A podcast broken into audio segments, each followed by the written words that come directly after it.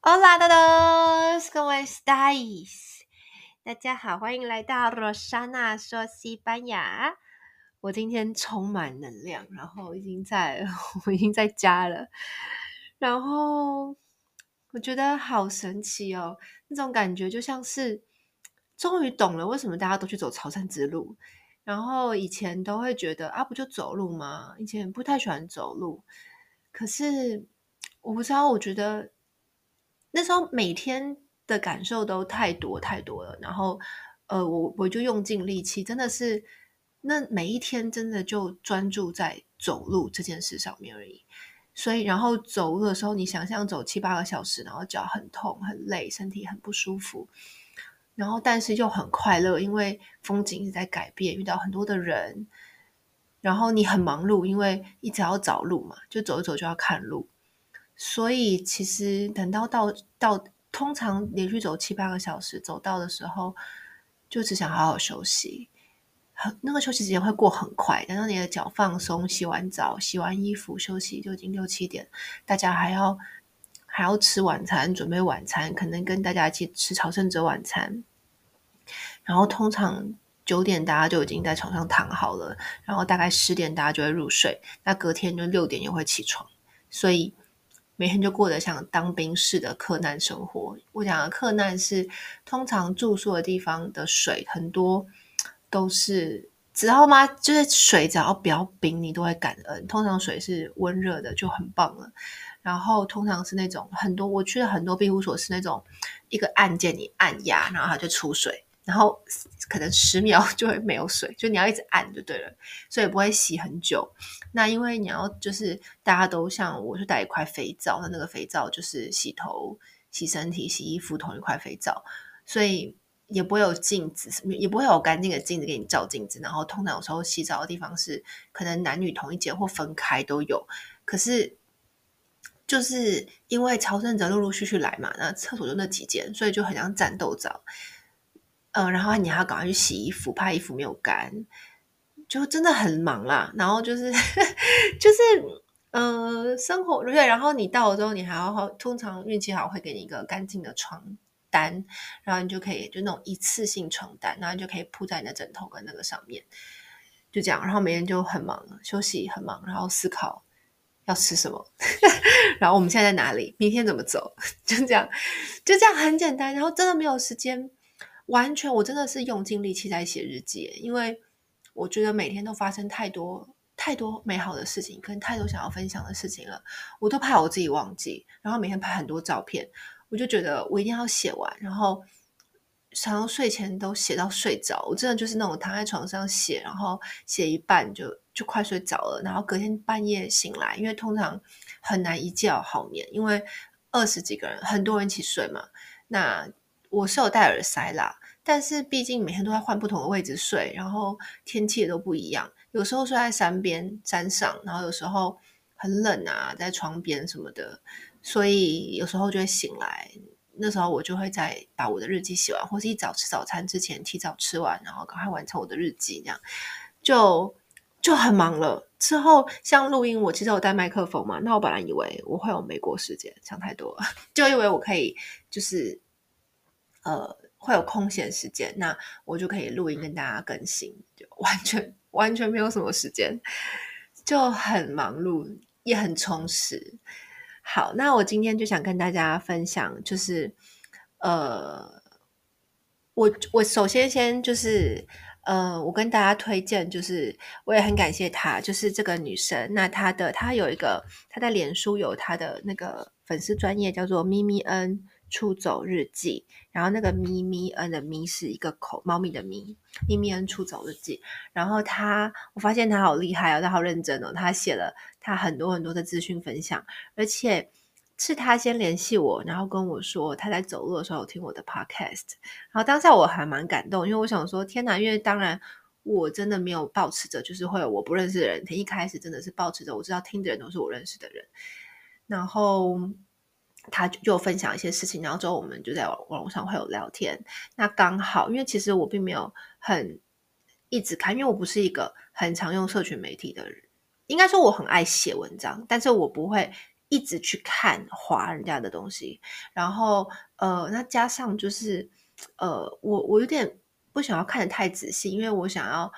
就是经自己去经验那个朝圣之路的感觉，就我我我想说一边我想要就是想说先看过，好像这里面就有一个底这样，我想要完全完整的期待，所以我有看，但我都跳着看，就是我不会去太注意它在哪里，就是在写哪一篇，在哪一天这样。可是之后就是我突然决定要走北方之路，那就原因我之前有解释嘛，因为西班牙就是夏天的话是酷暑，可是。北边是最算是最凉爽的一条路，我就想都没有想就选北方之路，我才发现原来他走的是北方之路，然后他也很好，就这么刚好在我决定要去的时候，他就分享了他的住宿，因为他已经走完了，我超佩佩服他，他走完一个女生，然后背了那么多的东西，然后走了走完全程。我觉得好厉害哦！现在就觉得好强哦。然后他分享他的住宿，那真的帮了我很多的忙。因为如果你还没有走过的话，你根本不知道你可以走几公里。然后你你虽然有下载 APP，然后你知道每一个路段，可是你会很困惑，你会很困惑说你每天要预约哪里，你要去哪里落脚。那这东西真的是很需要。做功课跟需要别人给你的建议，那因为她一个女生在做，跟我一样嘛，我就觉得我相信她的教程，就是我就大概以她的教程当做呃庇护所的预定，然后刚好他也有分享，就是。呃，他觉得哪一间不错，所以前面有几天我是有，我就是有按照他的，但后面我认识朋友了嘛，然后后面我就有点放飞自我，我们之后就因为前面几天就有点压力，因为有订的关系，其实订住真的是有好有坏，因为好处就是你知道你有地方去，你就可以走得很安心，可是坏处就是你走不到，如果你今天真的觉得好累，你还是要走到，或者是就看看啦，或者你就是改变，像我有一天就是在 Deba 的时候。我有看到咪咪的分享说，很多人都停 Deba，但他去下一站。那那时候，因为我本来是有自己的计划，是我想要多走一点，因为我想说，我的想法是，我不想要整个假期都在走路。那我想要，如果提早到三丹队这个大城市，还有城市就是观光个两天，所以我就故意想要每天多走五公里，这根本就是异想天开。你知道五公里就是多，我现在超有概念的。以我的个人来说，我走路速度的话。五公里就是等于一小时，等于说感觉好像没有什么，就是哦五公里啊，感觉还好，可是其实就是多走一小时。但如果你已经走了七个小时了，很累了，那一小时你就会越走越慢，或者是其实变得很漫长。所以之后我自己就发现说，如果跟大家建议的话，以我一个，我是一个在台湾或在西班牙都有在运动的女生，是喜欢运动的人。可是喜欢运动跟走路是两回事，因为呃，我觉得走路的话，其实用不到。因为如果你今天是很喜欢运动的人，或许你可以骑单车走朝圣之路。那骑单车的话，就是他们说很多的上坡，那因为不能停下来，就是这个大上坡，呢一气呵成的上去，你不可能停在中间嘛。那上坡又很大，所以他说其实很，我很多骑过的人都跟我说，没有比较轻松，但痛苦的是你的肌肉，你的大腿肌肉会。爆痛，这样，但是然后骑车的话，可以有些人可以一天骑一百六十公里。你想想看，我们走路只能一天走三四十公里，就最多最多哦，就有些很厉害的人走四十公里，那一般的人可能走十六到二十。我觉得十六是很舒服的公里，就是不会让你自己辛苦，会觉得还可以这样。然后二十差不多，但是二十五到三十，我就觉得。到后面会很累了，那主要是因为你的脚你要走，就我看明明，因为其实我本来出发前有买，想要买一个 Garmin 的手表，结果迪卡侬不让我下单，然后就之后没有买成。我想说就算了，反正没关系。然后我也不知道我到底走了，就所以说我不会那么，我是我的我不是自己真的是去算我走几公里，是按照那个计划，就是那个。A P P 都会跟你说你今天会走哪哪到哪里会几公里，或是 Google 都会告诉你嘛。但是我看明明人就有计算，然后他一天大概走四三四万步，四四万三千步好了。那底色是这样的话，就是你的脚根本就走不了。通常不习惯走那么多路的人，我也没有啊。就谁会一天到晚走走，就是平常没有在走路，走那么远的路，然后脚就会开始不易。像我是觉得会整个脚底会发麻，就脚底会走到很麻，或者是因为因为。走路的时候真的没有小看，就是我太小看了，就是我以为就是就是应该说真的没有走路过，真的认真第一次的走很远很远长征的经验。那呃，每个人状况都不一样。那一开始我以为说很多是柏油路，但其实大家都不喜欢走柏油路，大家喜欢走山路，因为山路有庇荫，然后漂亮。可是其实山路的话就有很多状况，有那种小沙子，就是那种沙很多石头，那很多石头走起来，其实像如果你有水泡或什么在脚底，超不舒服的。然后或者是说。有那种大小石头要跳来跳去那种，也有也有，然后有那种下大雨，然后都是泥泞的，你整个脚要走到，我想起来是在台湾走那个松罗湖，不知道你们大家有没有去过，就是整个泥泞到不行的的整整条路都是泥泞，然后都会陷进去那种很难走的，然后要一直跳，有很多泥河在路上跳来跳去那种也有，就是在下大雨嘛，所以就是很大很大的上坡也有，那我觉得。走路的话比较没有那么吃体力，就是吃看你耐不，看你耐不耐走。那再来第二点就是，像我自己就是因为我可能本身就有在一直在运动，所以我觉得反而上坡对我来讲是轻松的，因为我比较不会喘嘛。那我觉得上坡的话，那个脚的斜度会让我觉得我的脚底是比较舒适的。我反而觉得，当我的脚已经很不舒服了，然后脚底有水泡，然后加上脚脚跟也有水泡，然后脚底就是又走得很麻了，我反而觉得走平路会让我的脚更痛。那走上坡可能一些脚有点倾斜。就不会这么痛，然后下坡也是，就是有时候下坡会有连续下坡的时候，你的膝盖可能会不适，所以走路的话，我我觉得唯一会不舒服的比较多是，就是膝盖这样。那脚踝就是要看，因为如果你今天前面走得很好，可是因为你脚越来越不舒服，你可能就会姿势不对什么的，或许就会影响到你的脚踝。所以，所以我觉得走路就是应该说，除非你平常真的都有在每天走很多公里的人。那可能就很很适合耐走，不然的话，我觉得每个人每一天安排自己走二十公里，真的是还蛮刚好的。然后接下来另外一点，我想跟大家分享的事情，就是我觉得，呃，一开始我就想说，因为有停留很多很多小站嘛，那每一站都有庇护所，可是通常你在上网查的时候，他们都会给你建议的建议的 etapa，etapa 就是建议的休息的点，那。呃，一开始我就觉得，为什么一定要站招建议？有两个用法。第一个是，如果大家都走建议的点的话，那个住宿就会很容易快爆满，那很多人就会多走一点或提提早休息，这样的话住宿比较有空间。可是其实之后我发现，在 Deba 的时候，就在一个城镇蛮有名的、蛮大的，在那边休息的时候，我就发现有它的道理。因为像 Deba 就是一个两，比如一个大镇，然后那边就是有超市，有很多的酒吧。就是等于说，你休息之后，你有很多事可以做。你可以去海边，你可以跟朋友喝酒啊，吃一个小菜啊，然后可以买东西采买。可是如果你去了下一个，如果你是不知道这个状况，然后你前前往下一个地方，那那个地方就是在山里面，就什么都没有，那可能就会变成是你你要先有这个心理准备，先去超市买好东西，不然那当然，而且你也没有海边，你也没有药局，所以我就发现说，哦，所以其实。他他设计那个诶，大把他设计跟你讲在哪一点停留是有他的用意在的，所以确实是可以按照他的用意，就是可以稍微，或者是说，如果你想要没有按照他的那个计划给你的的路线的的休息点，你要提早或延后休息的话，你就要先自己做功课，查一下那个地方有什么，稍微看一下，才不会。让自己落脚在一个就是都没有人的地方，因为这样的话，有时候你需要像像我觉得超市就很重要嘛，就是很很必要。然后这一趟我觉得可以跟大家建议的就是东西，就是有我自己是觉得，如果你一定要看很详细的内容介绍，去看咪咪很出走日记。那我的介就他有他有现在有很多介绍什么装备什么的，那我就是单纯的觉得，如果就是我觉得在这样看大家。旅行，因为我觉得，哎，可以跟大家建议，我觉得可以带的东西，就是我的观察。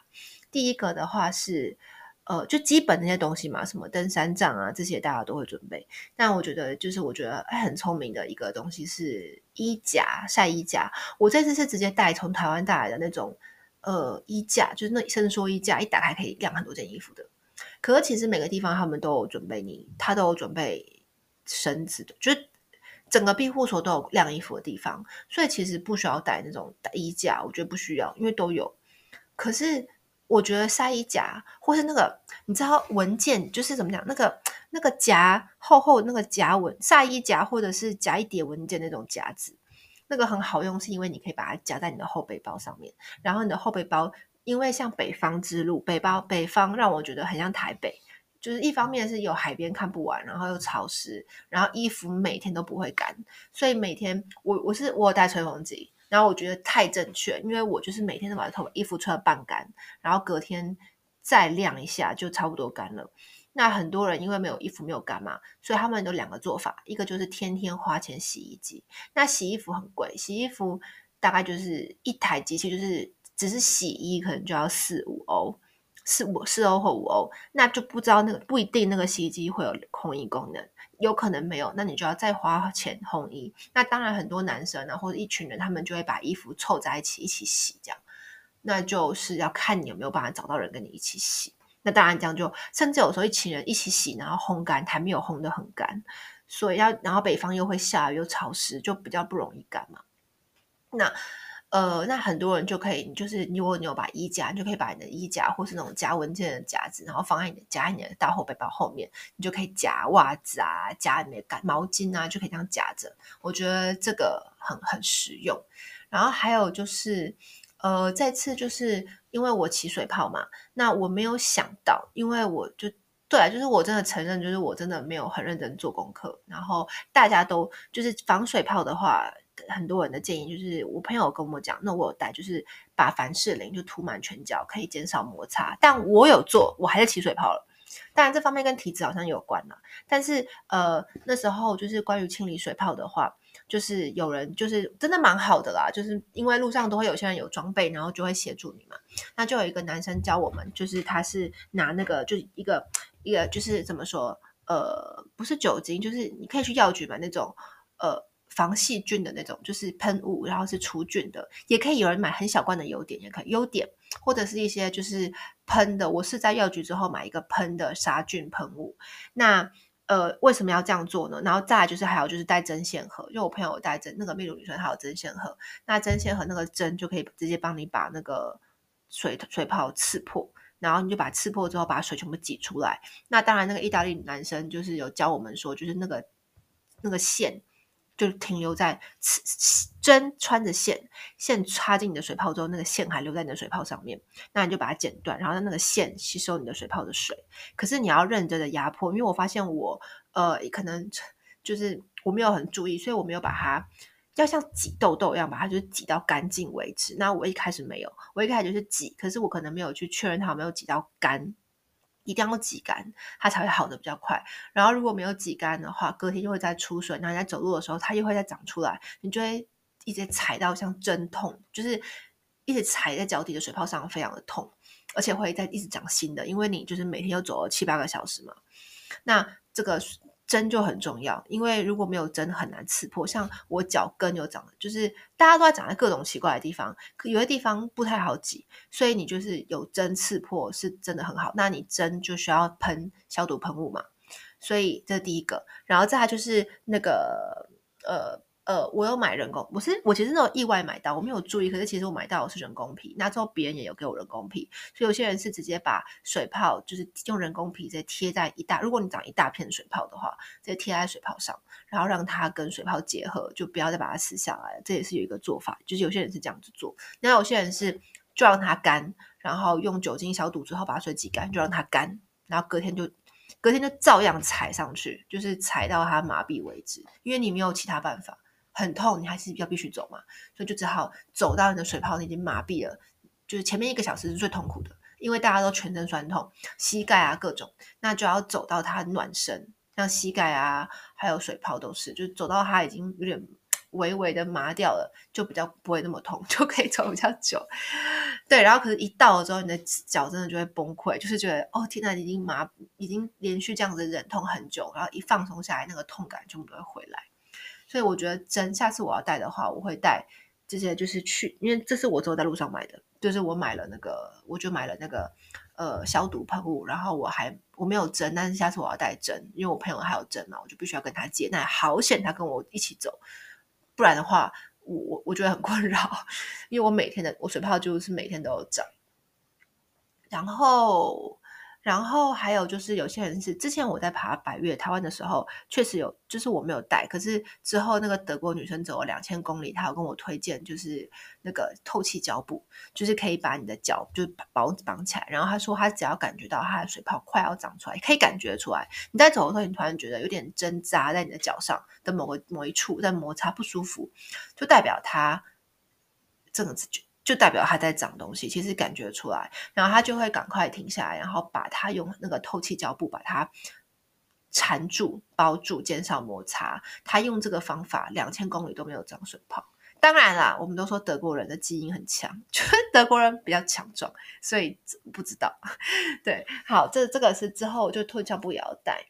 优点，然后还有就是有人带那个之后，就是我们同行的那个西班牙男生，就是路上遇到之后一起走的那个男生，他之后也是很不舒服。然后哦，之后我们还要买那个，就是还有那个 Salon Pass 的那种喷雾，就是防酸痛喷雾。如果你今天就是小腿或什么的，就是很酸的，之后他就买喷雾，然后就是抹在脚上，就凉凉的这样减酸疼痛。然后但他还是很痛，减缓疼痛。所以到最后他是有一个药，就是好像有那种。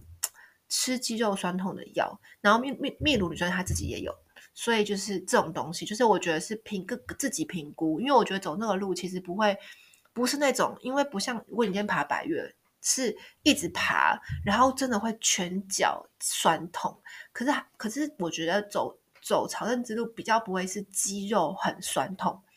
痛的是肩膀，因为你背了你七八公斤的夹挡在身上。然后你如果包包没有调对，你的肩膀就会很痛。然后痛的是你的脚底这种脚踝这种走路会痛的地方，反而肌肉我觉得还好，可能小腿有些人可能有些人会小腿不舒服，就不一定。但是就看这个这方面，我觉得蛮重要的。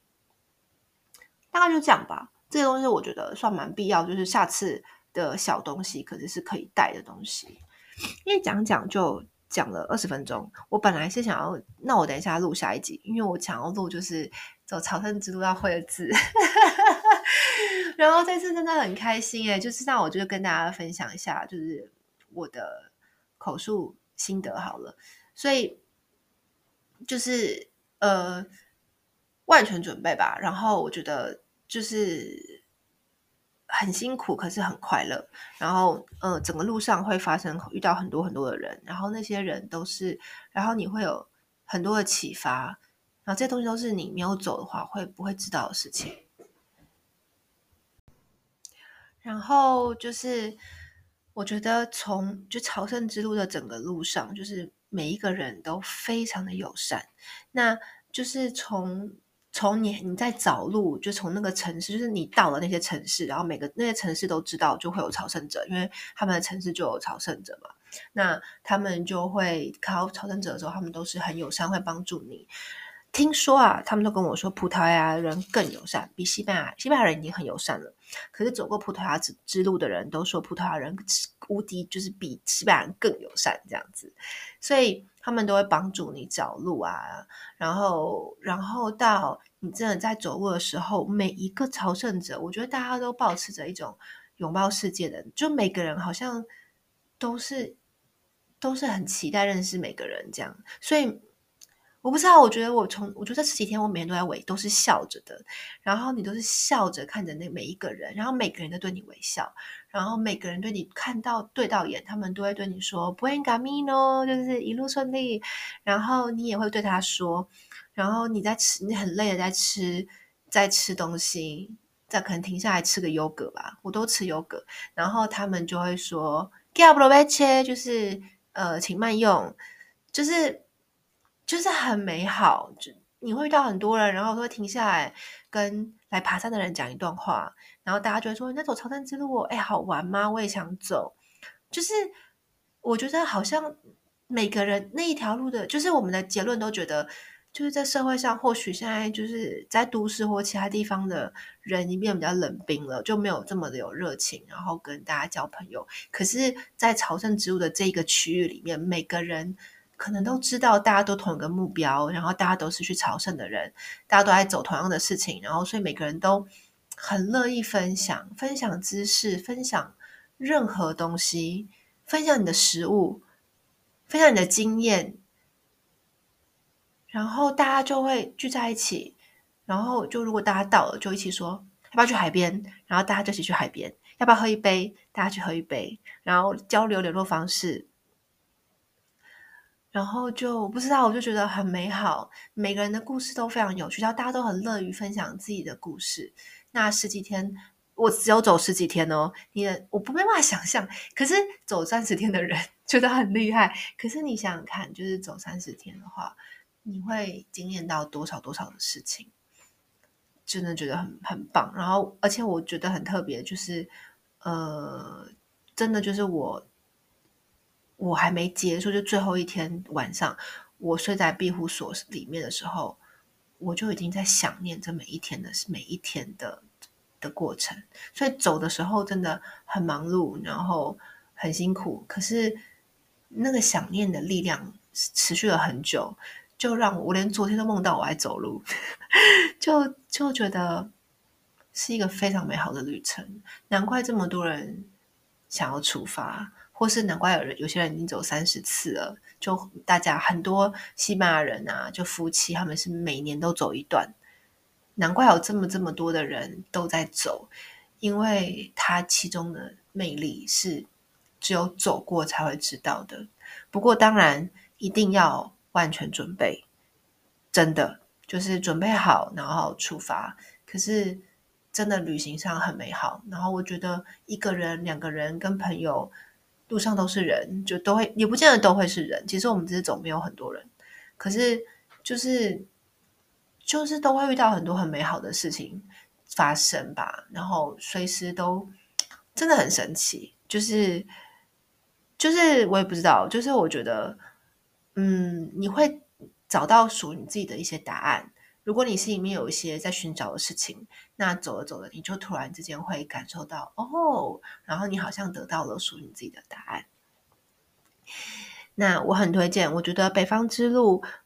很辛苦，前面几天是真的是认真大爬山，爬三座山那种，一爬就是第一天就很辛苦。通常一开始的路段都不都不容易，那就。也没有关系，因为其实如果你知道你自己要住哪里，也不用赶路。可是沿途的风景，及绝大多数的风景都很美丽。当然有一两天下雨，有时候会经过公路，有一两天是要跨越公路，没那么美丽。可是绝大多数的风景都很漂亮。那经过像大城市毕尔包，